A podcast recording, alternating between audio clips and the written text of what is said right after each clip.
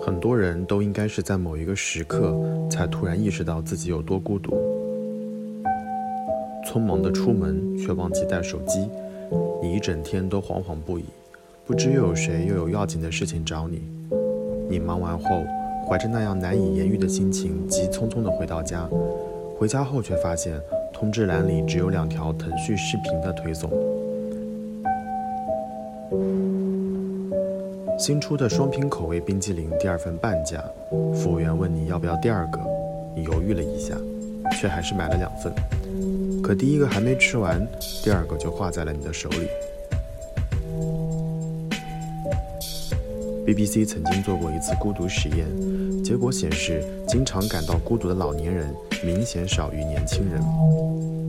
我们不得不承认，孤独是一种越来越年轻化的现代病。也就是说，在这个空虚的时代，空巢青年比空巢老人更普遍。大家好，这里是外向的孤独患者大毛。大家好，这里是常常觉得人多比人少更让人孤独的小宝。听到这里，大家就。肯定能想到我们这期要聊什么话题了。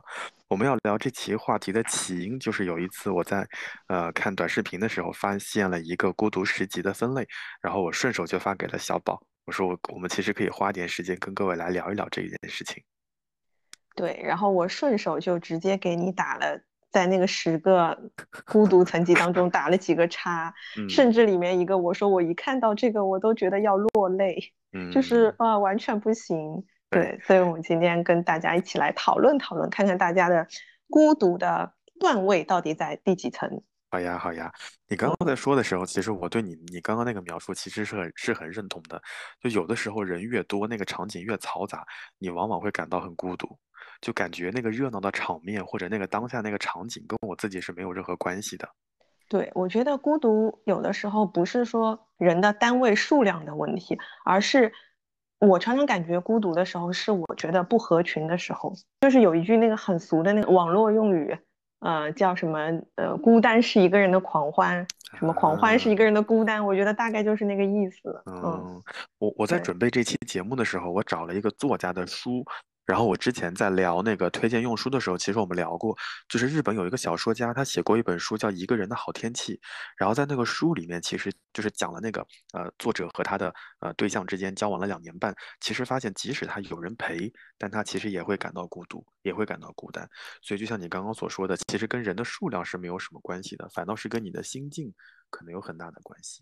对，如果说两个人或者两个以上，就是貌合神离，会比一个人的时候更加感到对我刚刚就想，对我刚刚就想讲这四个字，就是你看上去有人陪，但是其实啊，不能说各怀鬼鬼胎，就是各在就是各自在做各自的事情，然后又聊不到一起，其实你会更加难受。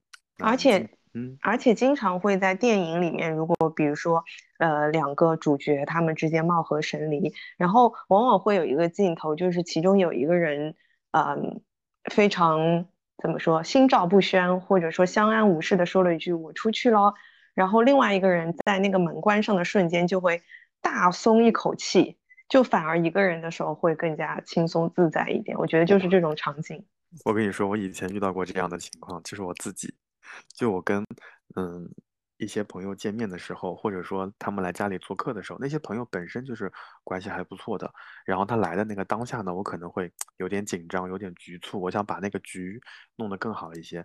当他们都就是客散主人啊，他们都离开了我的家，然后我把门关上的那一瞬间，哇，我长舒一口气，然后自己蹦到沙发上，别提有多开心了。其实从某种程度上而言，就是就是你刚刚说的那个情况，也就印证了你在开头说自己是外向的孤独患者。嗯，好呀，那我们就按照顺序来吧。如果各位感兴趣的话，其实可以看看我们的收到，在那个当中，其实我们还是有这十个等级的。好，那我们就来看看第一层的孤独。第一层的孤独是一个人逛超市。你觉得孤独吗？我我觉得不仅不孤独，反而很开心。我觉得我也是。就是就是一个人逛超市的时候，其实还是蛮蛮享受那种自在的环境的。甚至在一个人逛超市的时候，做一些很蠢的行为，你也不用建议有没有人看。就比如说逛超市的时候，你一定会把手插到那个米缸里，等等等等，我不知道插不插。就再比如说，你会捏一捏那种干脆面或者方便面，就是看上去有一些幼稚、有一点神经病的行为，反倒是一个人逛超市的时候会来得更加的自在。嗯，我同意，因为我不希望跟我一起逛超市的人把手突然插到了米缸里，我会受不了。哎呀，你不不仅是米缸啦，有可能是红豆或者绿豆，你就把手插进去，然后再弄上来，你感觉还挺好玩的。我懂那种爽感。嗯，对呀，而且而且一个人逛超市的时候，嗯，那个决策就往往你自己做，你根本不用去问别人说，哎，你买这个好不好？哎，你买那个好不好？非常或者说你觉得这个有，对吧？你要问他说啊，这个贵不贵？那个贵不贵？家里缺不缺？其实一个人逛超市自己做决策就可以了。你你你戴上耳机听你想听的歌，或者听一听。超市里面放的那个刘德华的《恭喜发财》，其实也挺开心的。那两个人，哎呀，两个人逛超市，你总是要想，你要不要跟他聊点什么，要不要说点什么，反倒会没有那么的自在。嗯，我其实，在看到这个一个人逛超市的时候，我觉得对于女生来说，能不能等同于一个人逛街？其实很多的女生可能都比较喜欢，就是跟闺蜜啊、好朋友一起逛街这种。我呃，其实会更倾向于说一个人逛，就是像你刚刚说的，那嗯，打个比方，比如说我看中一件衣服，然后我自己觉得很好看，然后穿出来之后，对方就嗯，那这个时候我到底是买还是不买呢？对吧？我太我太理解那个那个当下的场景了，我有好几次在。在那个无印良品或者其他店里面发发生过这样的场景，然后我跟我一起去的朋友就会说：“嗯，我们再看看吧。”就他完全没有读出来我脸上的欣喜，或者说对那个东西的热衷。他会说：“啊，我们再找个平替，或者说啊，你用的场景也不多，你就不要买了。”反而会让我的快乐瞬间打折。对，就是虽然说他可能在当下说的话是正确的，但是就是那一秒的。就很不想被别人扫兴，然后而且怎么说呢？你听了他的吧，你可能不爽；然后你要不听他的吧，哇，可能就 后面两个人都不爽。那就像你说的，其实就是一个人做决策的那种自在跟爽感。我觉得就是一个人逛超市也好，逛逛街也好，就是我们比较享受的这种孤独。嗯嗯，是啊是啊是。我又想了一下，一个人逛街，我好像也遇到过一个人逛街的情况。嗯，我并没有觉得说有那么的不自在，反倒是我可以跟柜员啊，或者说跟柜姐、柜哥聊得还挺开心的，他们可能会给你更多、更加真诚的建议。我经常一个人逛，因为我我觉得我很效率，就是我非常知道自己要什么。对呀，你你都你都跟那个品牌的那个那个小姐姐关系那么好，她都会给你留货，你根本就不需要有人陪你逛街嘛，冲到那边买完就走了呀。对 我逛街可能进店铺不到五分钟，然后就出来，就像个男的一样。蛮好的，蛮好的，我觉得这种效率可能高一些啊。就是我觉得可能就是如果说我想要买东西的时候，我觉得一个人就可以了。然后如果说是只是逛一逛，时间逛一逛，对不对？那可能两个人会好一点。对对对，嗯，好呀好呀，所以我们第一关就过了。我觉得第一集我们都实现了。第二个级别的孤独是一个人去餐厅。我觉得还行，我也觉得还行，但是我觉得也要看吃什么。我就想说这一点，就是你你看，我们后面还有个选项，那大家可以往后拉，后面还有个选项叫一个人吃火锅。我觉得二和五其实嗯就完全不一样。那我们先讨论，我们先讨论除火锅以外的所有食物。就有的时候我觉得一个人吃饭也还行吧。有一个最大的好处就是你可能不用排队，就有有的时候很多餐厅里面会有。啊四人桌、六人桌，可是单人桌就直接坐在吧台上，是不用排队的。就我给你举个例子，就是北京有一个在那个大众点评上有一个常年排行特别高的韩国料理，叫韩香馆，你可以搜一搜，在东直门。然后那个韩香馆呢，就属于他们家不能在线等位，也不能现场，就是也不能去提前取号，你只能现场排队。那如果你在饭点去呢？基本上就要排呃两个小时及以上，因为他们家的菜确实很正宗。但是每一次去的时候，我都有位置，因为我都是一个人去的。然后一个人去的时候呢，老板就说啊，你又来了。我说嗯，他说那今天继续吧台喽。我说可以，你懂的，就是现场排队的那个人呢，就露出那种有点可怜我，有点羡慕我的状态。嗯嗯，你看，就你刚刚说嗯的时候，我就估计你没有这样的体验。是的。哎，我再我再给你讲一个故事，就是我二零一七年的时候，我去那个瑞典，然后其实我是约好了和一个同事一起去的，我不知道他会不会听到这个节目。如果听到这个节目，我要好好的谴责他这个鸽子王。就直到我登上飞机的前一刻，他告诉我这个趟行程就不来了啊，因为他妈妈。做了个很严重的手术，然后需要在家照顾妈妈。那我当然很理解了，但是我想说，做手术肯定不是那么临时的事情嘛。Anyway，那我就一个人去了瑞典，就去了北欧。然后到了瑞典之后，其实我们是在诺贝尔大饭店约了个饭局，我就我们还想蛮想吃吃看这种米其林餐厅是什么样子的。但是那个餐厅就很古板，就是你两个人你就必须两个人，然后两个人都到才可以。那如果你只有一个人的话，其实那天是不能吃饭的。但是那天我就一个人。然后我就跟他说：“我说不好意思，我说我这个预约就只有我一个人来，能不能？”他说：“啊，不太行。”那我说：“我马上就要离开斯德哥尔摩了。”他说：“要不然这样吧。”他说：“你明天来，明天我给你留一个一个人的位置，然后你就可以坐在那个大的落地窗前面，你看着路人就是欣赏风景吃。”我我突然就会觉得，就是让我的旅程从有一点悲伤的状态，就回到了还蛮开心的状态，因为那天他给我留留的是一个很好的时间段，然后那个座位也很好，所以我。我我并没有觉得说一个人吃饭是有多么孤独的一件事情，嗯嗯，就是比起第一集的一个人逛超市，我我会觉得一个人逛超市是很爽的。那一个人去餐厅的话，嗯，非必要我不会这样做。但是如果 一定要这样，比如说我特别想吃某一个餐厅，然后我找不到一起去的人，但我又自己非常想去的时候，我还是会自己一个人去的。嗯，我觉得对我来说，一个人去餐厅最好的一点是，我可以更专注的享受当下的食物。哎，真的，如果如果两个人或者三个人去的话，你可能还要总得说话，总得聊什么吧，对不对？对。然后我有的时候就很讨厌，就是当我嘴巴里还有食物的时候，对方很想聊天，然后你不聊也不是，聊也不是，你就 很难专注于那个食物本身。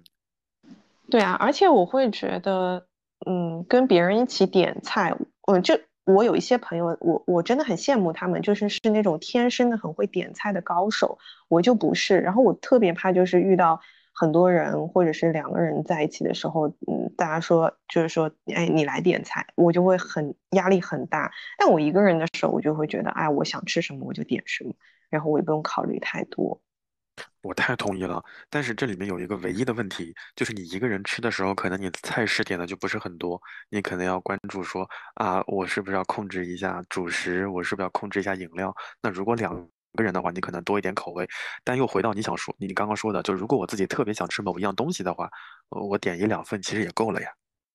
对啊，然后吃不完的话可以打包，或者是我有两个主食都很想吃，我这一次吃这个，下次我还一个人来，我再吃那个呗。嗯，哎，我太同意了。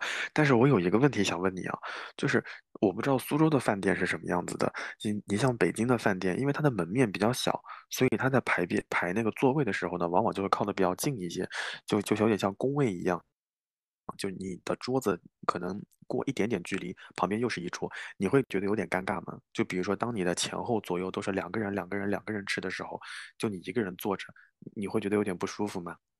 我不会哎，其实我刚刚在你说的时候，我也想问你这个问题，就是你刚刚说一个人去的话可以不用等位，但是一个人去也会遇到要就是直接，呃，可能餐厅就跟你说，哎，你就一个人，你要不跟隔壁桌合并一下，他那边正好有多一个位置。不可以，我不接受拼桌这件事情。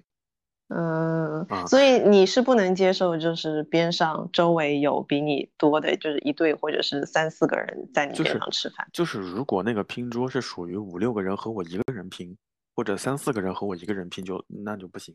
如果是一个人和另外一个人拼，呃，我觉得倒还行，反正各吃各的。但是我刚刚跟你说的，就是我去一些餐厅吃饭的时候，就那些餐厅他们都会有吧台。就是跟老板的收银其实是在一起的，那你吃的时候是其实是背对所有的食客的，你是面向那个吧台的，没有人知道你在吃什么，也没有人知道你的面部表情，所以我我是属于有那么一点点尴尬。就如果说我坐在那个餐厅的中心，呃，或者说比较明显的位置上，就我一个人，然后旁边全部都是两个两个、三个三个、四个四个，我会有那么一点点不自在。所以如果我我自己吃饭的时候，我就。会问我有没有边边的位置，就靠边边啊，不一定靠角落，但是靠边边，我就不太想处于那种中心的位置啊。我我是这样的人。嗯，我如果说一个人去吃的话，我也会比较偏向于角落的位置，就是不要在聚光灯之下。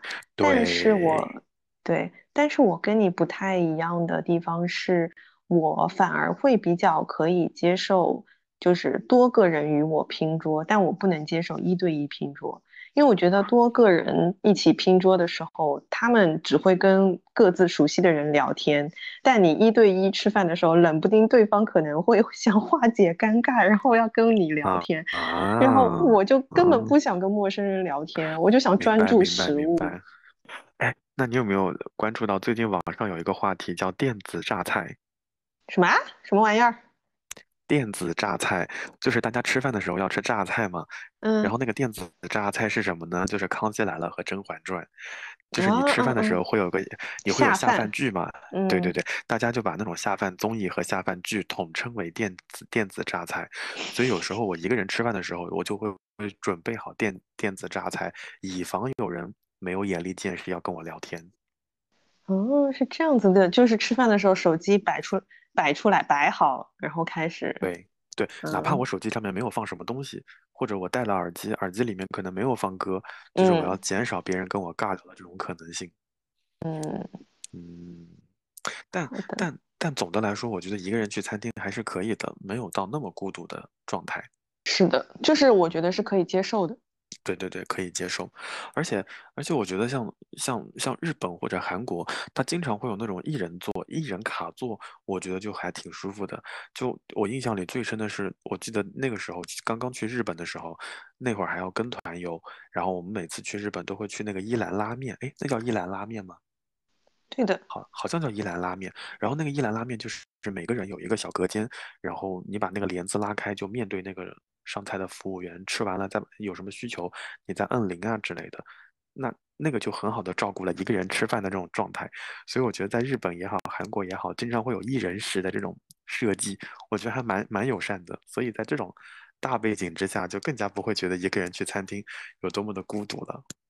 去任何公共场所，你只要心中有一个准则，就是没有人在乎你。没有人关心你在干什么，我觉得你就可以比较自在一点。哎，我同意，我同意，就是，就我我很同意你这一点。但是我就是属于那种，哎呀，总觉得别人会看到我，因为在吃饭的时候我容易点多，所以别人我我有我有的时候吃饭的时候就会遇到我一个人点四个菜，然后隔壁桌两个人才点两个人才点两个菜，然后我就有点尴尬。然后，所以为了这个不是应该餐厅会很高兴吗？餐厅是很高兴，但我总觉得旁边的人会说：“你看那个死胖子，一个人吃四个菜。”就虽然别人根本不会那么想，但是你懂，水瓶座脑子里的戏就会比较多了，所以我有的时候就会规避这种情况。其实很多人害怕孤独都是这个原因啦，就是会觉得，哎呀，我一个人形单影只的，别人会怎么看我，怎么怎么样？哎，不会呢，在那个饭桌上，别人都哎呀忙着聊天，忙着吃饭，其实也也不怎么看得到你的。我是觉得你一个人，但凡只要正常一点，没有人会关注你，除非你那天比如说穿错了鞋呀，穿错了裤子呀，或者像我一样，一个人点了五六个菜。哎，我有一次跟同事出去吃饭，然后去了一个我很熟悉的那个烧烤店，然后我就一开始就很漫不经心的跟老板说：“老板来五十串 掌中宝。”然后那个老板说：“好的。”然后，然后就是我其实没有在意，但后面就有引引起隔壁桌的那个男同胞的侧目。我如果你在我在你旁边，我也会说。倒吸一口冷气，然后看看这位猛女长成什么样子。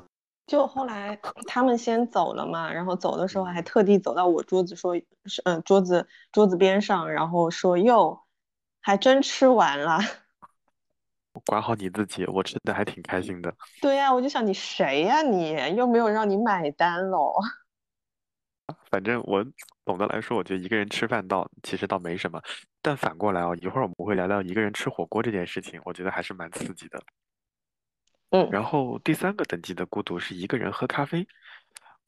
嗯，这个也还好吧，我觉得这这是日常呀，就是每有的时候中午吃完饭以后，当然你们中午吃完饭是要在工位上睡觉的，我们有的时候吃完饭之后自己就跑到楼下星巴克买一杯咖啡。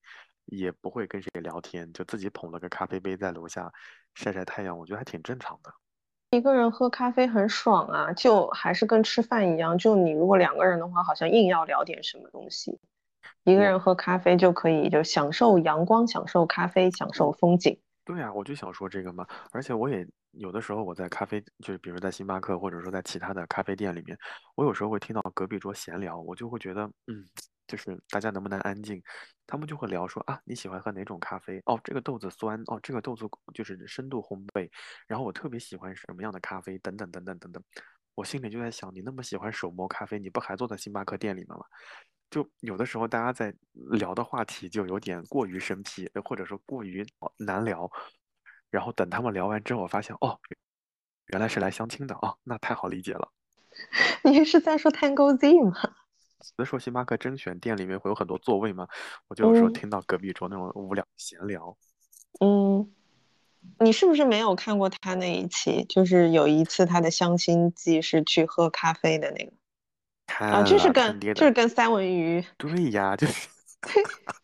太搞笑了。哎呀，好，此处大家可以自行上 B 站去搜索一下，他爹的那个三文鱼事件，真的非常好笑。不行，我想我想到那个三文鱼我就想笑。嗯 嗯，好了，所以一个人喝咖啡其实没什么。对，好，第四关，一个人看电影啊，我经常干这个事情。我也可以。我我，而且一个人看电影有一个好处就是你可以选择一些很尴尬的位置，比如说什么呃最后一排啦，或者说什么正中间啊之类的。你如果两个人或者多个人，你还要考虑一下座位的布局啊什么的。那一个人就随便。嗯，哎，你第一次一个人看电影是什么时候啊？你还记得吗？你绝对想不到，你绝对想不到，我一个第一次一个人看电影是去泰国的时候，二零 what？二零一二年啊，一二年还是一三年，我有点忘记了，可能是一二年。就我去泰国的时候，那个时候有一个电影叫 Ted，你有印象吗？就那个小熊，就是那个。我知道，我不是还送了你一只。那就是就是那个熊在那个电影在国内好像没有上映还是怎么样？因为那个电影里面有很多暴力色情的，就是台词。然后在泰国看的，然后当时是泰国呃英语英语发音泰语字幕，那是我第一次一个人看电影。然后那次看电影让我留下深刻印象的就是，因为泰国看电影可能一开始要播放那个国国王的颂歌，所有人都要起立，然后我还在座位上。我还在座位上哈哧哈哧吃那个爆米花，旁边那个人咣的一下就把我拎起来，就讲了一堆泰语，意思就是你要站起来唱歌，怎么怎么样。然后我就说的呃，sorry，only English。他发现哦是个游客，就让我坐下去了。这是我非常尴尬的经历。再一次印证你长得很像泰国人吗？Anyway，反正就我觉得一个人看电影其实还没什么，而且还挺开心的。嗯，但是后来哦，后来会因为在那段时间之前。因为那个时候好像还在念书嘛，然后后来我一个人看电影的机会就变得很多。那比如说毕业之后，那个钮承泽那钮承泽拍的那个电影叫什么？叫爱是吗？嗯，有有有赵又廷，有彭，哎，对对对，就那个电影我就是一个人看的，包括美国队长等等等等。就后来一个人看电影就会变得越来越多。嗯，是的，我第一次一个人看电影其实也发生的蛮神奇的，就是。我原来是不能接受一个人去看电影的，虽然说我也不知道为什么，但是呃，后来我那一次去是因为我们买不到票了，然后我跟我的同事，我们两个人就正好买到的那个票是在一排的最边边的两个位子，那就相当于是一个人看电影。对，然后我看完之后就觉得哇，好爽啊！一个人看电影好爽啊！就是就是你也同样的，你不需要被迫去跟别人讨论什么，尤其万一对方是一个很愿意、很喜欢在那个看电影当中去讨论一些东西的人，你就没有这个压力，你就不用跟任何人去讨论这个剧情，对吧？然后还有一个就是，嗯，有一些我不知道，就是我可能年纪大了，我现在看一些电影很容易哭。然后我就觉得，如果朋友在边上，不管他是好朋友还是一般的朋友，很尴尬，你还得在那边憋着，就很难受。但你一个人就无所谓嘛，就擤鼻涕嘛。嗯，就是之前有一个电影，就是哎呀，贾玲的那个电影叫什么啊？哦，你好，李焕英啊，对，讲妈妈的，讲妈妈那个电影，我不知道你你哭了没有？就是我自己去看的，我就是我去的那一场呢，就大家都是。嗯，妈妈带女儿或者女儿带长辈之类的，大家在现场泣不成声，然后你也很想哭，然后就偶尔就是眼眶红了一下，有有点有点眼泪出来了，你完全不用在意旁边的人在说什么。在那个电影的现场，我听到了很多人说：“哎呀，你怎么哭了呀？哎呀，给你纸，给你纸。”就就很好的避免了你刚刚说的那个尴尬的情形。还有一个就是，嗯，怎么说呢？就是我刚刚讲的，我我常常感到孤单的时刻是我觉得不合群的时候。就是有时候我喜欢看的一些电影，然后我说，哎，我想看这个电影，然后我可能得到的回应就是啊，你这么文青啊，啊，这么文艺的电影啊，谁要去电影院看爱情片啦？不拉不拉不拉的这种。就是在今年。嗯，秋天的时候，暑假到秋天之间，好像沈腾上映了。沈腾跟马丽有一个电影，好像是什么《独行月球》吗？对，其实我还挺想看的。就是我想看的原因是那段时间其实我过得不是很开心，所以我就想去电影院看到那种那种傻笑的、可以放肆笑出来的电影。虽然我知道里面会有一些烂梗，但是我就跟我好朋友说，我说我想去啊电影院看一下电影。你知道他怎么跟我回复的吗？他说这种电影还值得去电影院看吗？然后。你懂吗？就是我懂，这不就跟你逛超市的时候，对方说，嗯，我觉得这个衣服或者说这个东西你用不到啦，你再想想吧，不划算啦，对，一样的。后来那天，后来那天我就直接结束了我们的约，就是中午吃完饭就各回各家，然后我下午就买了一张票自己去看了，就其实，在电影院笑的还挺开心的，虽然我觉得有些梗很烂，但至少还是开心的，包括。包括去年，哎，还是今年，我忘记了，就是那个电影叫《爱情神话》，就要约朋友去看啊。结果大家就会觉得说，哎，这有什么好看的？就哎呀，没有什么好看的，就有什么有什么爱情不爱情的嘛。到最后我一个人去看，我觉得还蛮好的哦。我还忘记了一个，今天还有一部电影叫《天书奇谭》的电影版，我不知道你有没有印象？小时候那个电影叫《天书奇谭》，那个动画片，上影厂拍的，那个主人公是叫诞生，然后包括。里面还有三个狐狸精之类的，就那个动画片是我的童年啊！就我小时候就是看的那个动画片长大的，所以当这部电影要这个动画片要翻拍成电影的时候，我肯定要去啊。然后我就跟一些朋友说，他们说：“哎呀，这个没什么好看的，国产电影翻拍，就很想翻白眼。”但后来就经过了这几次事情之后，就更加印证了一个观点，就是如果我自己想看。我就去吧，就不要邀约别人了。那我当时邀约别人，并不是说我正好感到孤独，而是说我们前面正好有一个约，然后电影也到那个时候了，要不然我们一起去好了。啊，后来想想算了，还是不要勉强大家了。看电影这件事情真的不要勉强，就是如果说你跟你的朋友或者是谁有一个。呃，大家都很想看的电影，那就一起高高兴兴的去，那也会是一个很快乐的体验。但是如果找不到人，就不要勉强，就还是自己去就好了。对，我觉得，嗯，不是所有的这种。电影都是可以分享的，或者说这种爱好都是可以分享的。就嗯，哪怕不是一个人去电影院，你有的时候你想跟你的朋友一起在家里面看个电影的时候，也会出现这种情况，就是有可能这个电影你已经看过了，你觉得好好看，你想跟他再看一遍，你不介意再跟他看一遍，但也许对方在看到开头五分钟的时候就说我们可以换一个嘛，哇，那个时候真的很扫兴，我会觉得有 受伤，真的就是。在电影院里面，你不能大声讲话，但是遇到一些你觉得很激动、很很感动的场景，你会就是忍不住看向对方，看看对方有没有看到你，或者两个人默契的点点头或者晃晃手之类的。但是遇到这种场景，你你突然转向旁边的时候，发现你旁边那个人他在抠手机，或者他已经闭上了眼，或者他无动于衷的时候，你觉得妈的，哎呀，对不起，说脏话了，你就会觉得 M D 还是我自己来看好了。我非常懂你这个，就是这个场景让我想到，就是曾经我去相亲的时候，有跟相亲对象去看过电影，然后就是中途他会说我要出去一下，怎么样怎么样那种，你知道，我就啊就非常非常难受，然后我就是看完电影就再见就结束吧。嗯嗯，对我我并不觉得一个人看电影有什么孤独，可能就觉得反而会。更自在，更加能够沉浸的享受那部电影。就像你说的，如果真的这部电影很好看，我想跟我的朋友再分享一下，我不介意再跟他看第二遍的。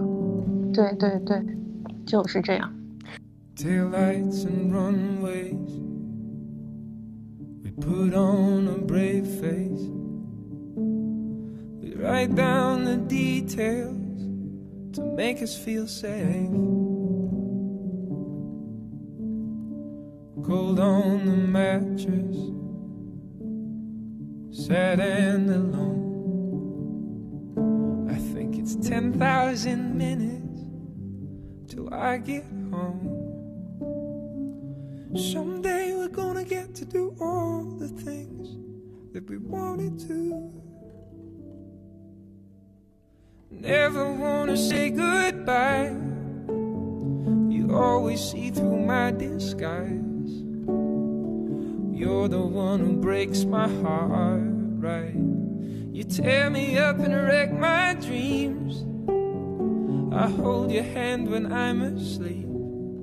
I don't mind falling for a lifetime. Cause you break my heart, right? 好的，所以第四个对我们来说也不是什么问题。嗯，个就是我们刚刚没有聊的，一个人吃嗯火锅。那你先说一说呗。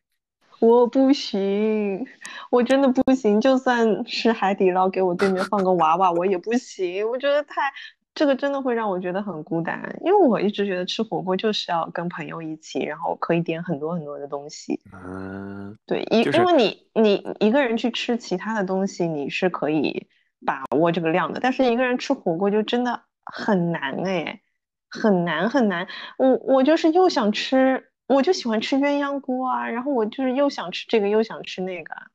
但是你有没有去过那种什么一个人的火锅，就是那种小火锅，用一个我酒精酒精灯放在你面前的，你吃过吗？我吃过，我吃过，但但是我是两个人吃了两哎个小火锅。对，我就想说，就是哎，好像北京有那种什么呷哺呷哺，嗯，对，哎，就是不是，嗯就是海底捞以前也有的呀，番茄小锅也有的。啊，有吗？嗯，有的，也是小锅，一人份的。我体验过一个人吃火锅，就是那个那个当下，我就会觉得它就是一个食物，没有任何吃火锅的乐趣。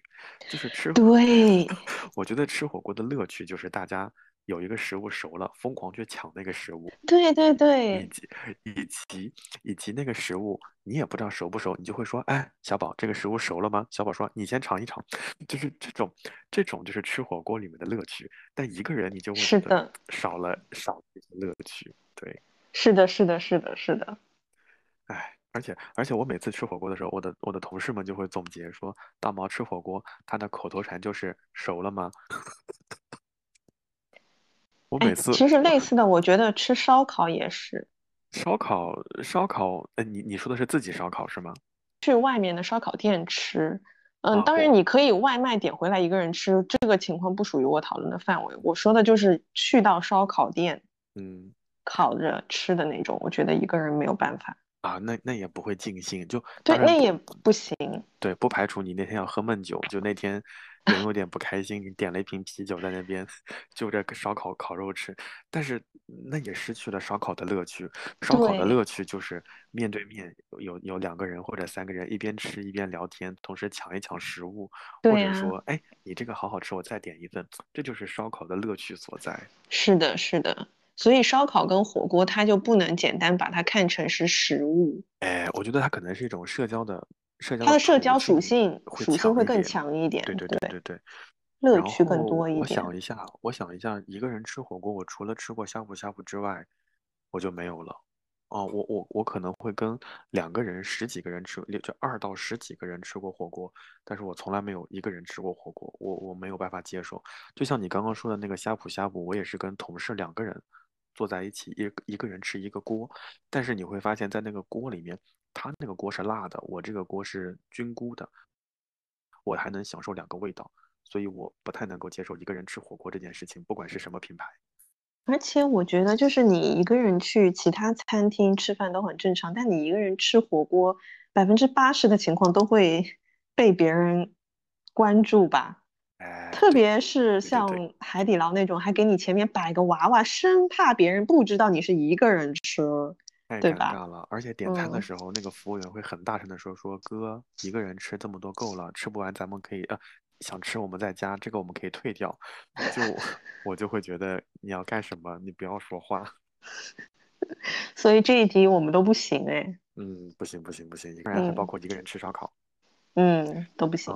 那第五个就过去了。第六个，一个人去 KTV，我我没有这个体验，所以我这个题我我很难答。但是我见过练歌房，就是那种包间透明玻璃的，像唱吧那种，然后你进去点一首歌。我先讲一个好玩的事情啊。大家都会以为那个鬼东西很隔音，其实一点都不隔音。你在里面唱的人五人六的，外面其实是可以听到的。尤其是商场的那些唱吧，就你在里面唱，外面的人其实还是能听到的。我觉得那个比 KTV 更社死吧。对，而且很多人习惯性不拉窗帘，你不拉窗帘，对呀，他们是故意的吧？他们可能拉不动那个窗帘，就大家站在那个门的后面卡住。大家站在那个门的后面看你在在唱什么，唱的那么的陶醉，结果那个声音是可以传出来的。好像是有听到过。我我我没有这样的体验感，就我我可能在 MV 里面那个看过一些落魄的男歌手或者落魄的主演，一个人点了很多酒在 KTV 里面唱着歌或者放着那个音乐，但我没有体验过这种感觉，就请你来聊一聊喽。我不太记得我有没有。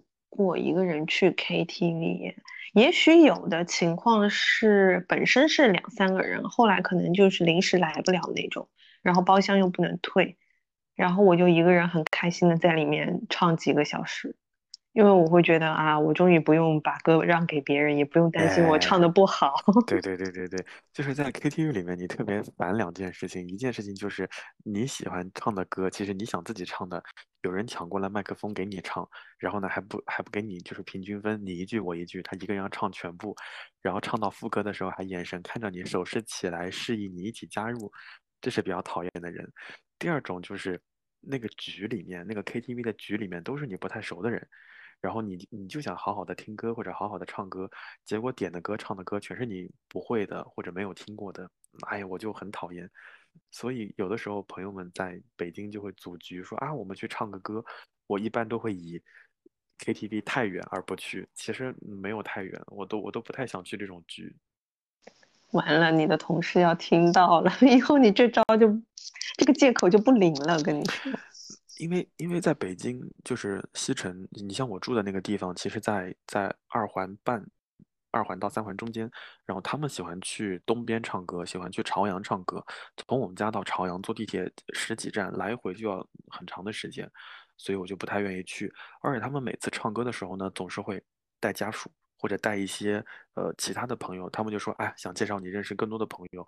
哎呀，其实根本聊不到一起。我我印象里有一次，就是同事们组的局，然后其中的有一个人把家属带上去了。然后我们以前和那个同事开玩笑开的还是蛮开心的，但是在那个局上面，那个同事就变得很拘谨，然后全程都在问她男朋友说：“哎，我想吃那个冻杨梅，我想吃那个什么。”反倒大家唱的不是很开心，到点了大家就集体走了。所以我越发觉得 KTV 作为一个社交场场场合来说，其实还是。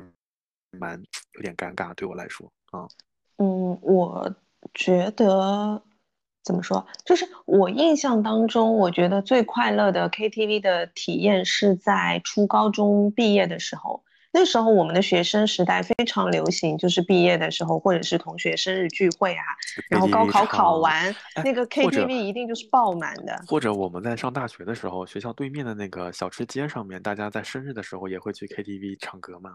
对，所以我会觉得 KTV 很多人一起去的时候，最快乐的时候是同学的时候，就学生时代。那个时候大家去 KTV，因为你们呃每天都见面，所以你们也没有很多的话，就是一定要在当下要聊。因为如果说像现在我们这种嗯上班族，我可能跟我的好朋友很久才能像像我那个姐妹团的人，好久才能遇到一次。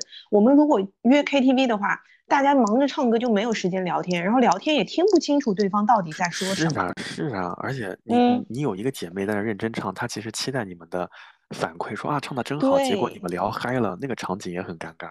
对呀，对呀，就你不知道你到底应该关注唱的人还是不唱的人。那如果说不是特别要好的朋友，就现在可能会去 KTV 的就是同事团建，就一群貌合神离的人就很无聊。我和你说，我们有一个同，我们有我们在。疫情之前有一次同事的团建，然后老板在那个三里屯附近包了一个很大的包间，那为什么要去三里屯团建呢？就是因为老板想吃炸鸡，就那个炸鸡送不了那么远，然后最近的就是送到那个 KTV，所以他就去了那个 KTV。结果全程他都在跟不同的人聊天，大家唱也不是，不唱也不是，轮到他点的歌，他就不唱，他就放原唱，他就说大家听听看啊，这是我心目中的 Top Two。哎呀，我们当时就大翻白眼。然后我怎么知道那个事儿的呢？因为他约了那个局的当下。前两天我知道他要约这个局了，我就提前买机票出去玩了。然后我在飞机上的时候，同事给我发信息，他说：“大毛，得亏你跑得早啊，要不然你在现场就要翻白眼了。”结果我降落之后，一群人给我发信息说：“妈的，谁让你跑的？为什么让我们承受这种痛苦？”他们就从不同的视角给我发来了现场照片，我觉得太可怕了。团建在 KTV，对呀，所以我就觉得毕业之后的 KTV 就变得了无生趣。所以，不管是一个人去，就也没有说害怕，也不是说孤独，就不会想要一个人去 KTV。欢笑声、欢呼声，燥热气氛，心却很冷。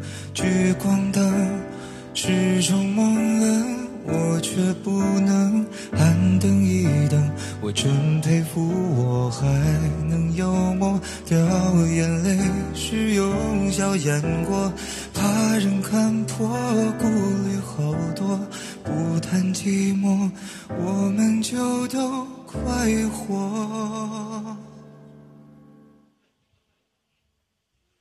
我不唱声嘶力竭的情歌，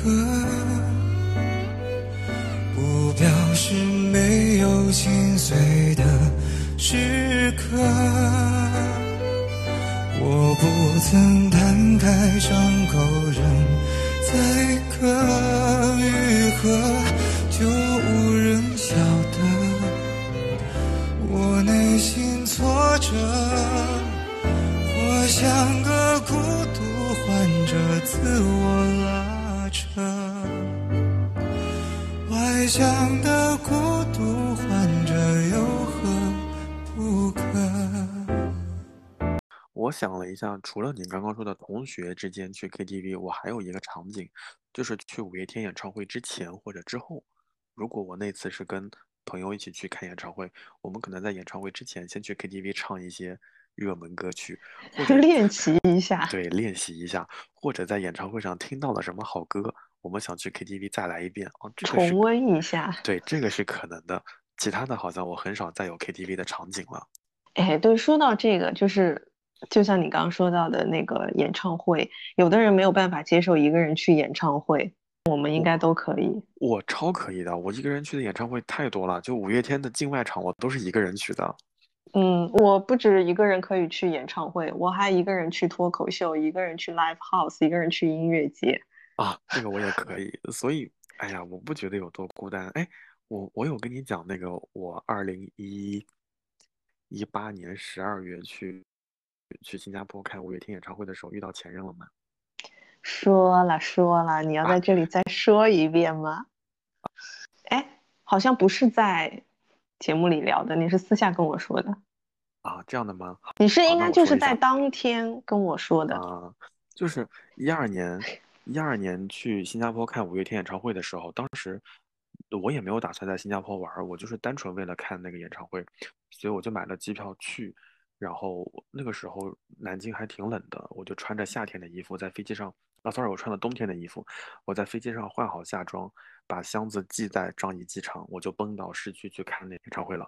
然后看完演唱会之后，我就坐那个高呃坐地铁再回机场，再回南京，就没有没有打算在新加坡长留。然后看完演唱会的时候，我就看完之后我就发了个朋友圈，然后我前任看到了，他就发微信给我说：“你也在吗？”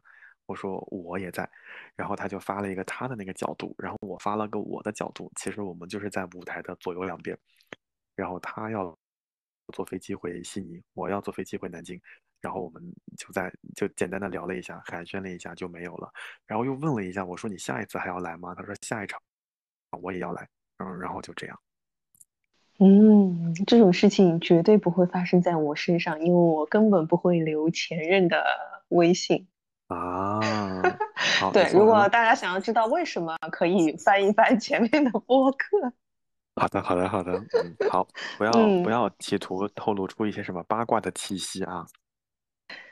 好，哎，所以所以总结一下，就是一个人去音乐节，一个人去 KTV，一个人去 live house，在在你那边都是 OK 的。对，都是问题，呃，都不是问题，都不是问题。好的，这是六，然后第七个级别，一个人看海，我时有发生，我经常发生，就是只要去海边，我有的时候基本上就是一个人，我我非常我非常能够接受，尤其是在海边看日落的时候，我会更加开心。哎，我不知道为什么这个题目会在第七集。对，很多场景那种电影里不都是一个人去看海吗？一个人看海，一个人看日落，一个人爬山，我觉得也就还好吧。就嗯，一个人看海的时候，你可能当然他可能会觉得一个人看海可能有点孤单，听到那个海水打在那个岸上啪啦啪啦的声音，他可能有点不开心或者不舒服。但是我觉得。那就是个极佳的机会，让我保持安静。对啊，一般一个人去爬山，一个人去看海，那不都是因为想要静一静吗？对呀，就是，哎，我们我们之前有两期播客，就是我有一个恋爱想跟你谈一谈，我们分上下两集，就那两个封面就是在八筒拍的，我印象很深，我就坐在那个海边看落日，一直到天黑，然后我再一个人走回房间，我觉得好开心啊，就是。整整享受了那一到两个小时，没有任何人来打扰我，然后我还拿手机拍了很多，呃，海海水打在岸边的视频，我觉得很开心啊，我不觉得有什么孤独寂寞，所以我觉得这个地方我有点奇怪的。插个题外话，如果大家想要知道我的甜甜的恋爱过程，欢迎回去听一下那一集，我有个恋爱想跟你谈谈。我觉得那一期还蛮好的，而且那一期我们做的还蛮用心的。我们每一期都很用心，好吧？不是，就是就是，尤其是分上下的，因为你不觉得吗？就是分上下的时候，我们还要想在哪里把上期给剪断，同时要在下期的开始还要再录个独白，能把上期给接上去，就那个制作难度要比正常的一每一期来说来的更大一些。那是，而且每次我都得要跟你争论一下，因为你往往是不舍得把它一一分为二的。真的，大家大家可以看看我们的节目，就每一次大概在四十多分钟左四十分钟到六十分钟的，基本就是小宝的杰作，就是那一些时间很长很长，两个小时，或者说分成上下两集的，就是我跟他据理力争，且我非常不愿意分上下集，但是最后。剪刀在他手上咔嚓一下就变成了上下两集，就每次我们都会因为时长这件事情会有争论。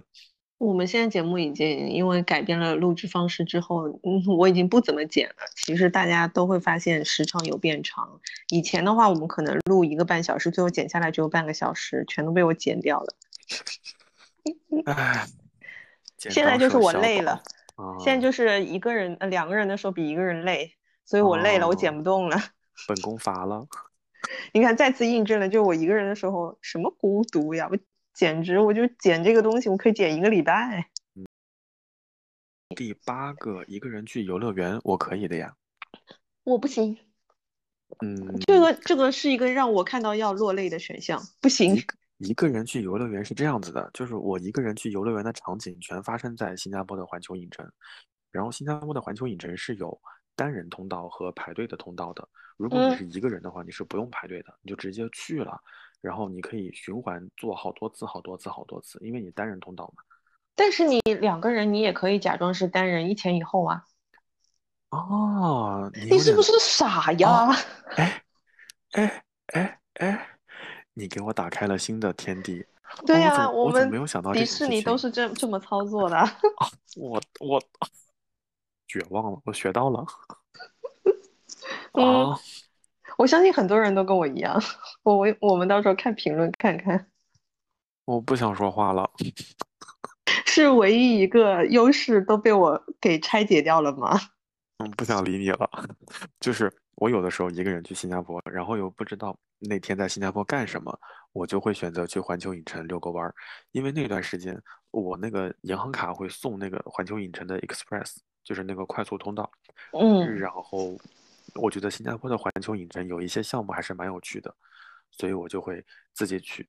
然后自己去的时候就有个好处啊，因为像环球影城，你它的它口就很多，你总要问说，哎，接下来去侏罗纪公园还是去木乃伊？哎，然后接下来去哪里去哪里？一个人随便走到哪里是哪里，所以我还是蛮享受一个人在游乐场里的。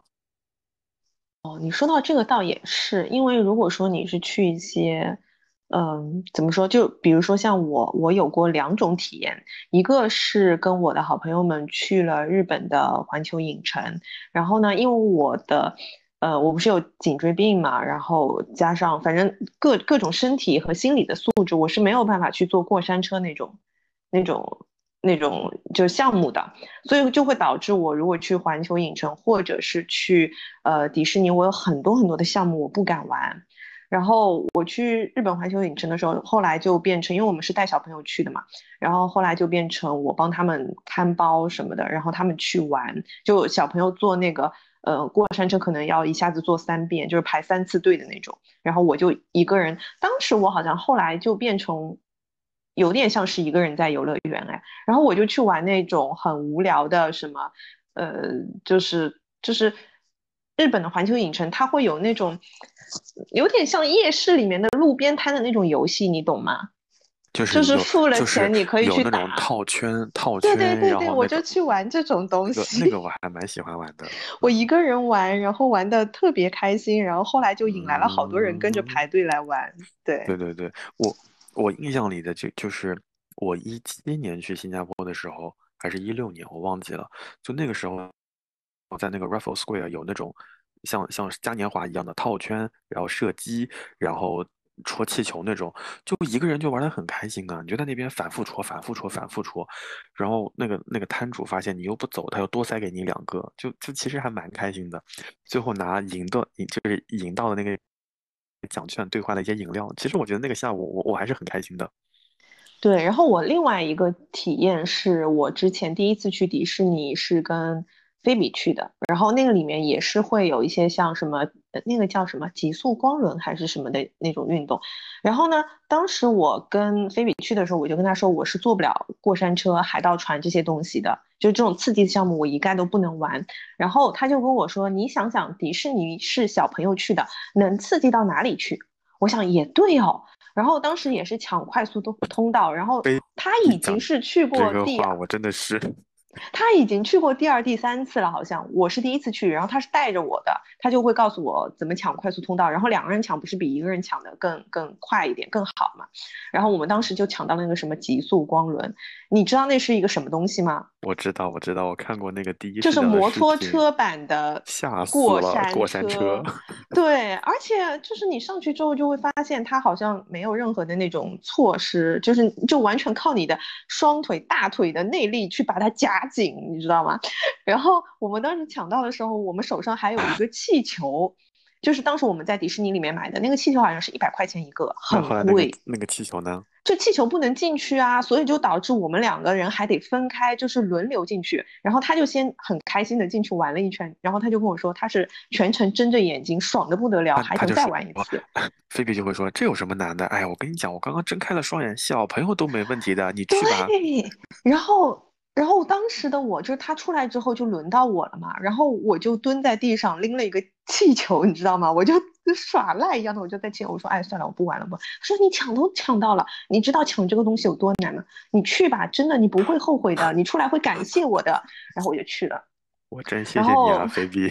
我全程没有睁眼，我就一直在思考一个问题：我到底为什么要花钱来做这个东西？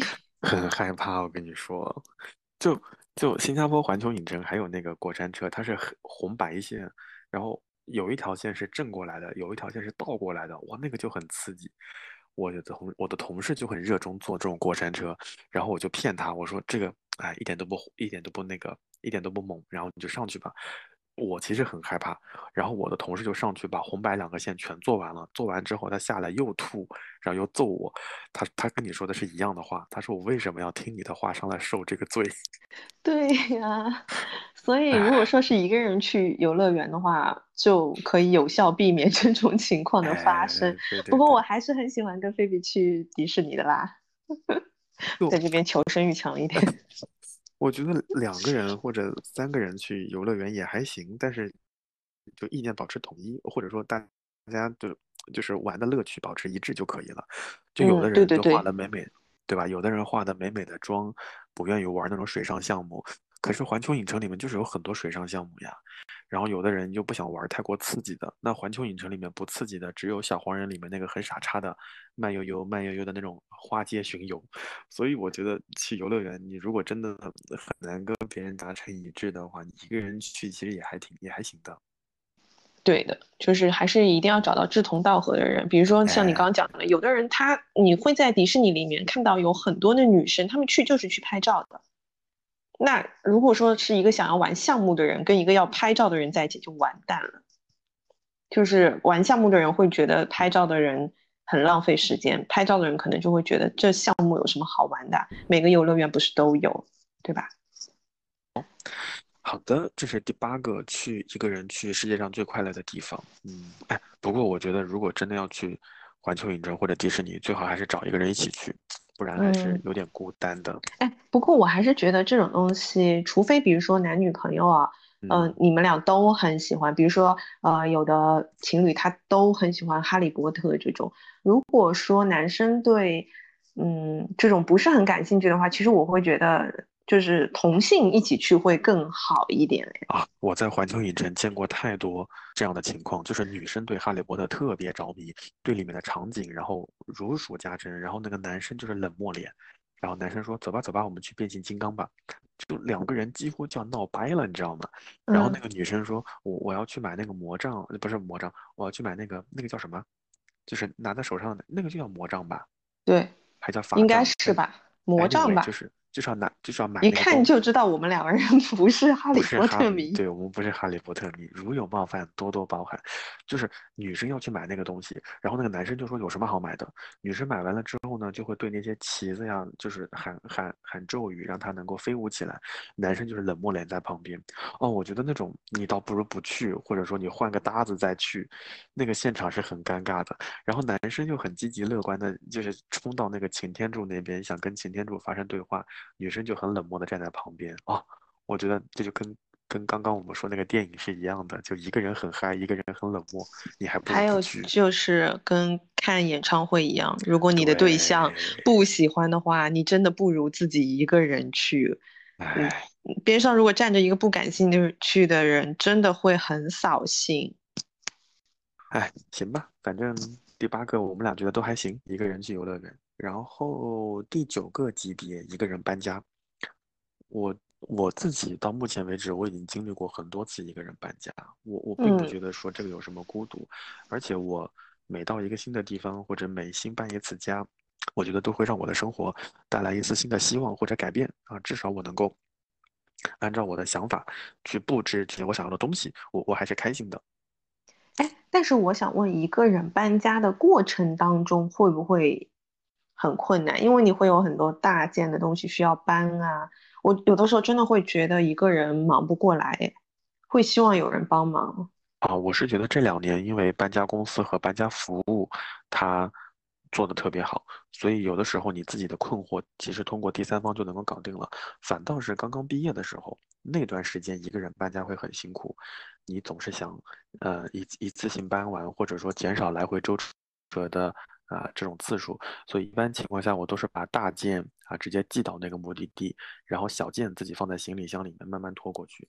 就在那个过程当中，你会感到一丝嗯不愉快，但是后来你会觉得说啊，其实没有什么，就因为你你怀揣的是对于未来的美好的那种想象或者期盼，你说啊，这次搬完家之后，我就会去一个啊新的地方住很长的时间，其实是会有动力的。所以我有的时候一个人搬家，我我印象里我大学毕业。然后搬出去，在在学校外面住的时候，我我那一次就是挺开心的。我的想法就是，哦，我要离开那个呃大学宿舍的环境，然后要住在外面，然后可以开始真正一个人真正意义上的独居。我其实还是蛮兴奋的。虽然说在搬家的路程当中很辛苦啊，掉了东西，然后打车又很困难，从楼下搬上去又很辛苦，等等等等等等。但当我一切收拾完之后，坐在那个。客厅的时候，开始拥有自己新生活的时候，我还是很开心的。嗯，这个目的地还是让你很心驰神往的，所以旅途当中的艰辛也就不值得一提了，是吧？对呀，对呀，就是嗯如果你真的要去看一个人搬家的过程，哇，那真是 TMD 的辛苦，又要打包，又要整理，要做标记，又要归类，你还要想好打包前前一天晚上你要用到什么东西，等等等等，那个过程真的很辛苦。对，除了你把它打包进去，然后你到了目的地，你还要再把它拆开来，再把它放好，啊，真的，因为我正在经历搬家这件事情，所以我觉得很痛苦。哎，我哎给你看嗯两张图片，是今天晚上真实发生的。其实嗯你晚上跟我说今天来得及录音的时候，那时候我才刚刚在吃饭。然后你看这些东西是我嗯凭一己之力搬回家的。哎，这个当中就是有我的泡脚桶跟 空气炸锅，就那两个巨大的，好沉，然后还有一个按摩的腰部的那个靠枕也好沉啊。然后他们拆开来之后，就是你回家之后，因为又不能让快递进门嘛，就所有的盒子我都是要在门口拆开的，我就一个一个就蹲在那边拆，拆完之后，然后再抱到家里面来。你刚刚在在讲的时候，我在你知道我在干嘛吗？我在盯着你们家玄关看。对啊，嗯，哎我们家玄关 你们家玄关就是我想要的，呃，就是我觉得那很个简单，那个底就是就是你放鞋子的那个地方，其实还可以再高一点。你看嗯最后面有那双黑黑的臭鞋子就没有进去。哎，其实可以放进去，只是当时没有放好哦而已，可以的。哦，我我我而且下面有灯我放大了，我放大了，可以啊，我放大了，可以进去，可以进去。嗯哦，这个玄关就是我想要的，非常好，嗯非常好。就比较简单，但是也这但是所有东西就是嗯暂时先先堆在门口，就就会嗯让你觉得很难受，就是哎，好像嗯多了很多进门的路障还。行，还行，还行，就是就是生活气息比较浓厚。但是就是刚刚进来之后，我拍了一张之后，呃当时我拍这个照片的时候，是因为我我跟那个我跟靠谱在聊天，然后我说我在嗯搬东西什么的，嗯对。嗯但后嗯来我这些东西已经全部都收拾好了，啊，嗯哎，就是一个人搬家就会遇到这样的场景啊，就还蛮蛮辛苦的。对啊。然后靠谱还问我说：“那姐夫哥呢？姐夫哥去哪儿了？”我说：“姐夫哥他在搬电脑的途中，就是他一定要在下班之后先回三十公里以外的家里面去搬东西，再回来，然后又在晚高晚高峰的时候堵堵在路上。”啊，嗯，然后我就就是说，我嗯得出了一个结论，就是他是一定不会成为时间管理大师的，因为时间管理能力极差。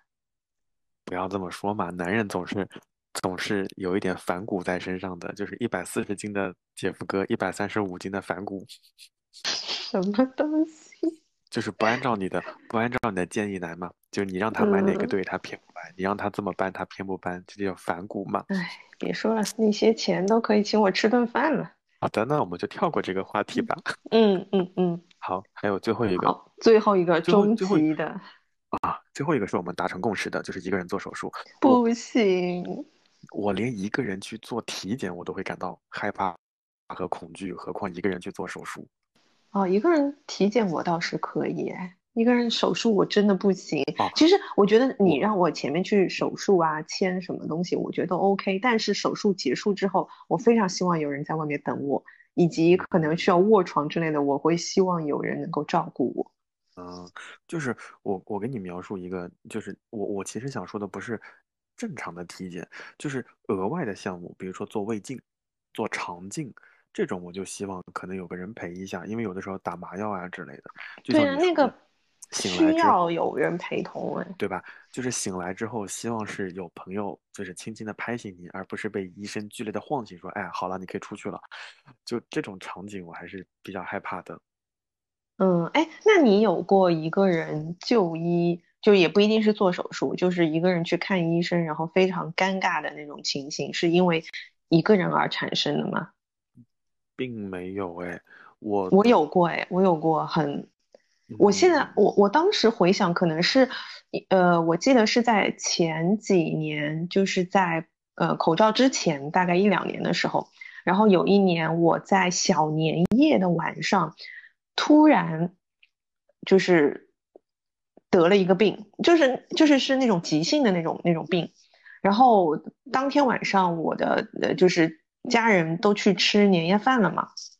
然后我就没有办法，就一个人去了医院去看急诊。然后那一年正好是遇到冬天的特大流感，医院里面全部都是人，然后就我我知道是你知道是哪一年？对，我知道。然后就排队要排好久，我记得我是不到下班的时候，因为我实在是已经难受的忍不住了，然后就去医院排队，一直排到了晚上十一点钟，我才我才排到队。然后这个期间你又要去上厕所，然后你又就是因为你肚子疼忍不住嘛，你就一直要频繁上厕所，但是你又一个人又没有办法排队，就就就很难受，你就一直要跟你前后的人打招呼，说让他帮你把这个位子给空着。然后后来拿到药之后，我是要去挂水，我手上大概拿了七八瓶水。我就拿着那些水，我还得还得就是去上厕所的时候，我还一个人得拿着那些水。然后我那天是挂水，好像挂到了天亮才回家的，就全程都是一个人。我当时的时候是因为那个病痛实在是太难受了，所以并没有觉得一个人很无助。但我回想的时候就觉得哇，真的太可怜了。我上一次嗯听到一个人去看病，是因为我的好朋友。我一我有一次去广州出差的时候，呃，我就约了他吃饭。然后在约他吃饭的时候，他就跟我聊天嘛。我们从地铁站出来，他就跟我说：“其实我前段时间一个人做了个手术。”然后我当时就咯噔一下，感觉不太好。然后他就跟我把那个手术过程描述了一下，其实是非常辛苦的手术，就是在胃上面有一个切除。然后他跟我讲了整个手术的过程，以及他术后是自己如何找人恢复、如何找护工等等等等。那天晚上我们俩从吃完饭之后就。一直很安静，他就送我到酒店楼下，然后我们我们俩都有点都有点在那个情绪当中，所以在当下我们就在酒店楼下的七幺幺就买了啤酒，就坐在那个酒店的，就是上坡下坡的那个地方狂喝啤酒。然后那段时间广州还有台风，就你就很感慨。然后我就问他，我说你为什么没有喊我来？他说：“我喊你来，你也很不方便。你来广州，你也人生地不熟，你要找护工，然后你还要照顾我什么的。那我说你为什么没有跟你爸妈讲？然后他说我爸妈身体也不是很好，喊他们过来也很那个什么。然后就在前段时间，他腰椎间盘又去做了手术。那天那那那两天晚上，我就一直在陪他聊天，因为他在那个病房里面根本睡不着觉，他就跟我描述隔壁床的阿姨如何打呼。”然后他做手术是怎么样的？然后医生是怎么跟他说的？他在麻药发挥作用的最后一刻，他听到的是什么对话？等等等等等等等等。我我只想给他一个很大的拥抱。然后我我如果是就设身处地让我自己去面对这一切，我觉得还是很辛苦的。就没有办法想象，这个真的是我觉得不可以，我没有办法接受。我想到就觉得啊，想要哭哎。嗯。就我那个当下是有点难受的，就跟他面对面聊天的时候，嗯，他就跟我讲，他说没事的，他说这件事情已经过去一个多月了。你看他现在我，你看我现在不是活蹦乱跳的陪你吃饭吗？什么什么的，哦，就那个当下，其实我是很难过的。然后听到这句话反而会更难过。对呀，对呀，就是反倒是他来安慰我，让我不要那么难过。所以那次在广州吃饭的时候，其实我是有点不开心的。我不开心的点就在于，就是我们到了这个年纪，可能要开始面对自己身体上的一些病变或者不舒服，就可能要慢慢自己去独自面对这种这种这种医疗过程，我还是有点难受的。哎呀，你这样说了，我回想起我好像有很多次独自就医的过程，就是也都蛮可怕的。就哪怕是我找医生去挂水。一个人去打就是打点滴，其实也是很惨的，因为你一个人要把那个点滴挂上去，然后如果你要上厕所，中间口渴了，这一系列都是很复杂的。对啊，就像我刚刚说的，我那一次，我一个人要完成上厕所，然后手上还要拿着好多好多的水，然后又又要大排队，你排队的时候你又不能坐，就非常非常难受。嗯，而且对于很多人来说，他的大家并没有。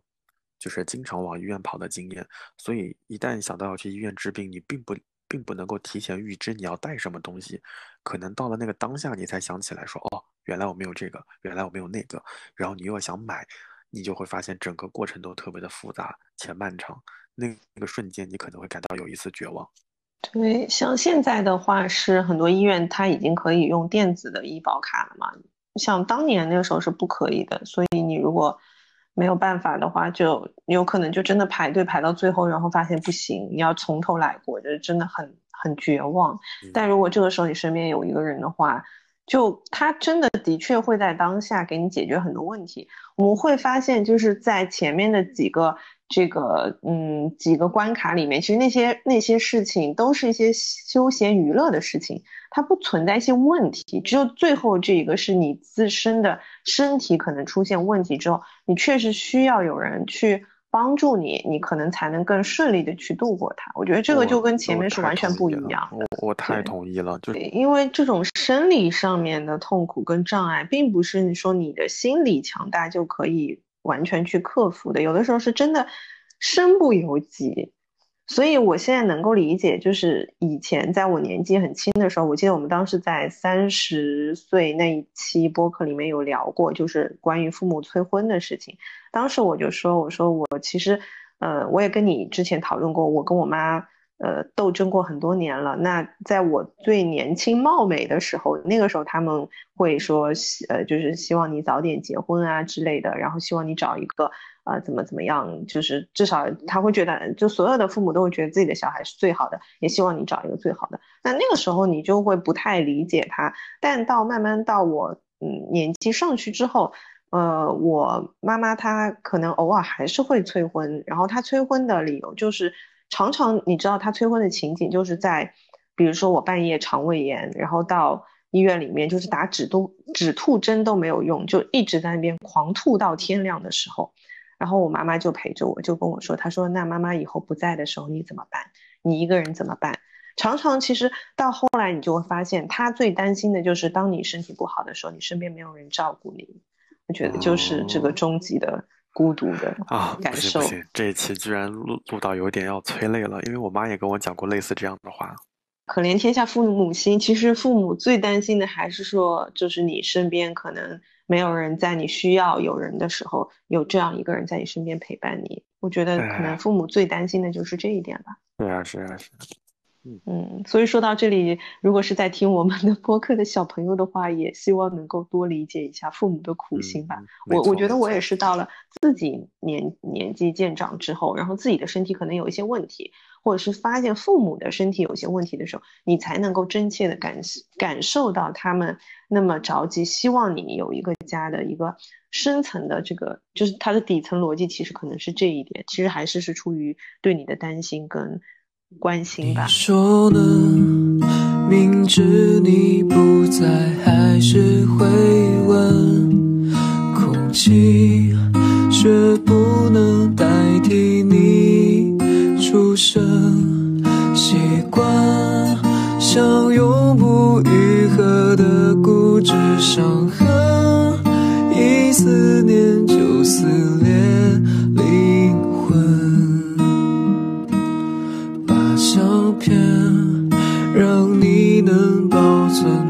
存多写一本。毛衣也为你准备多一层，但是你孤单时刻安慰的体温，怎么为你多留一份？我不愿让你。一个人，一个人在人海浮沉。我不愿你独自走过风雨的时分，我不愿让你一个人承受这世界的残忍。我不愿眼泪陪你到永恒。说到这个，我再给你讲一个场景，就是前两天晚上，然后我在家，我妈在洗脸，然后我妈就说说，哎，你这次因为我带了一瓶那个修丽可的色修回家，然后我妈就说，哎，你这个精华我还没有用过，她说我可不可以用？我说当然可以用啊，就是你脸上如果有些不舒服，就是有包括有一些过敏什么，用这个还挺好的。然后我就跟我妈说，我说那就这样吧，我来教你吧，就我来教我妈怎么用精华，怎么用水，然后怎么。擦在脸上稍微舒服一些，甚至我昨天还给我妈下单了一个涂抹式面膜，等等等等。就我妈就讲了一句话，其实我还挺难受的。她就说：“嗯，她说每次只见到你给我买这些东西，但是从来没有见过你真的这么认真的教我用这个东西。虽然我的手法跟你也大差不差，但是嗯，感受就是不太一样的。哦，就那个瞬间，你还是有点难过的。虽然跟这个虽然跟这个话题没有关系啊，但是泪目了，对吧？然后我妈说，我妈说，哎呀，用了这么多年的什么呃兰蔻，哎，我妈有点就是有点贱兮兮的在开玩笑。我妈说啊，用了这么多年兰蔻，今年终于鸟枪换大炮了，要从兰蔻换成海蓝之谜了。她说，哎呀，也不知道到时候你会不会教我用这个东西呢？就。那个瞬间，你知道他想说的根本不是品牌的更换，他想说的是那后面那件事情。哦，你还是有点有点不高兴的。然后，然后我妈今天早上跟我说，她说，嗯，按照你说的，就是要按按压，然后要在手上乳化，果然吸收完之后脸上就更好了呢，也不会再起泥了、搓泥了。就你知道这些事情，我妈会不知道吗？她肯定知道啊。但是她讲完这件事情之后。你你你其实还是很难受的，嗯，有很多类似的这种场景，我还记得，就是我在前两年的时候给我爸换了一个智能手机，因为那个时候就是，嗯，他经常觉得就是智能手机刚出来的时候不是很贵嘛，他就一直不愿意换，然后就一直很坚持的用一些很便宜的手机，但那种便宜的手机不是很容易就坏掉了嘛，然后包括很多电子的这个支付什么的，他都操作不了。后来我就硬给他换了，换了之后他就开始疯狂的。我之前跟你吐槽过，他疯狂的在抖音啊那些什么直播上面买买东西，乱买一些乱七八糟东西。然后我也会因为这个事情跟他争吵过。然后直到前一阵子，嗯，他当时跟我妈妈两个人就是经常会来我新家这边帮忙，就是看装修的东西，因为我不是上班没有空嘛。然后呢，呃，我爸就非常熟悉我这个周围有什么好吃的东西。其实我们这个周围要到找到饭店的地方，其实是需要走一段路的。然后后来，我我我看了那个地图，有点远的。对，后来我才知道他为什么会知道，是因为他不会点外卖，他只能自己走出去找吃的。啊。对，后来直到是有一次他们在。嗯，我的房间里，呃，在我家，在我新家的时候，然后我当时就说给你们，我说你们这个周围有很多，就是外卖很方便，会可以点。然后我爸就很平淡的说了一句，哦，我们不会点外卖。然后当时我帮他点的那个外卖，后来他就说，哦，他说原来这个边上还有这么好吃的兰州拉面呀，就他不会用那些大众点评啊，那些美团外卖。你知道，当他说说出他不会。点外卖的时候，我真的那一瞬间，我心里面就很不是滋味。哎，这个可能比一个人面对孤独还要还要让人难受，我觉得。是的，哎呀，我们为什么会聊到了这里？我也不知道啊，就是，哎，就这个话题走向是这样的，我给你捋一捋啊，就是一个人做手术，然后聊到了父母要担心我们的健康问题，然后聊到了我们我们跟父母有时候。父母也会感受到一些孤独，父母对我们的担心，就聊到了如此催人泪下的部分。嗯，是的。当我觉得可能对我们这种心理比较强大的人来说，可能唯一不能接受的这个孤孤独，就是当你能当你意识到父母逐渐老去的，然后可能就未来你总有一天要面对你是自己一个人的那种真正的孤独吧。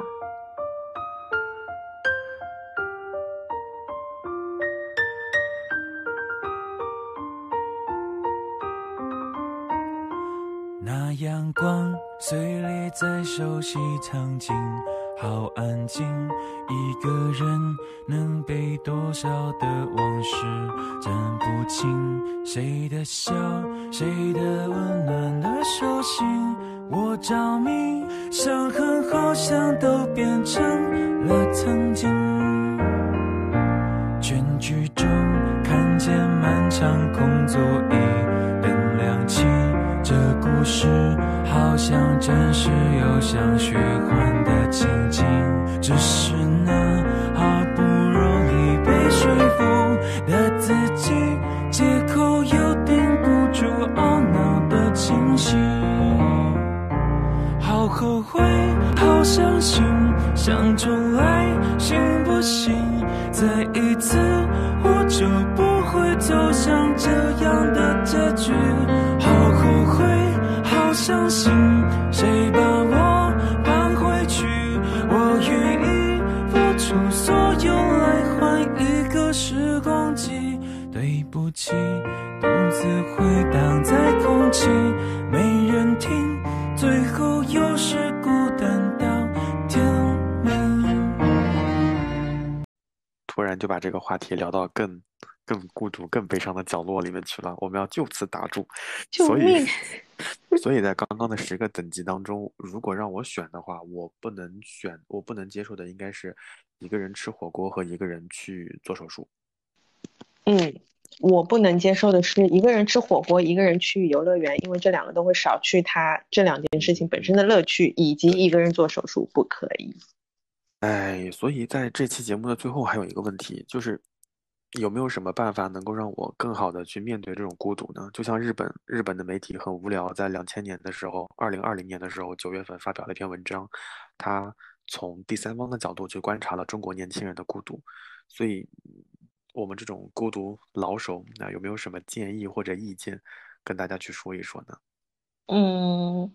我不知道，因为我们曾经有一期讲安全感的时候，我记得有一个评论的人就是说，我们这种可能内心强大的人是不能理解那些没有安全感的人的。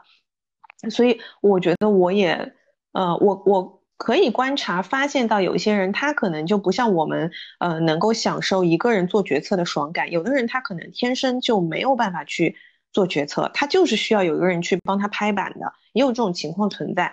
嗯，所以我不太确定我的方法能不能适用它，但我觉得就是不管你是哪一类型的人，顺应自己的自己的内心。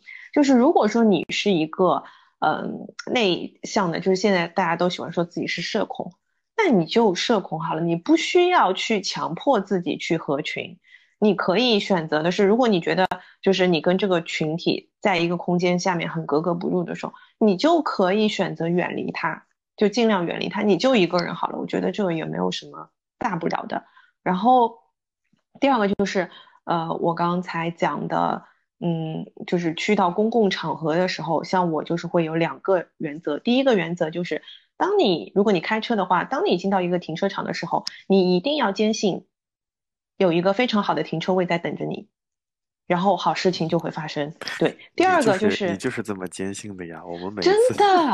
我们我跟你讲成品，magic，真的，我以前不是，我以前就是那种那种就是永远永远抽奖都是阳光普照奖的那种人。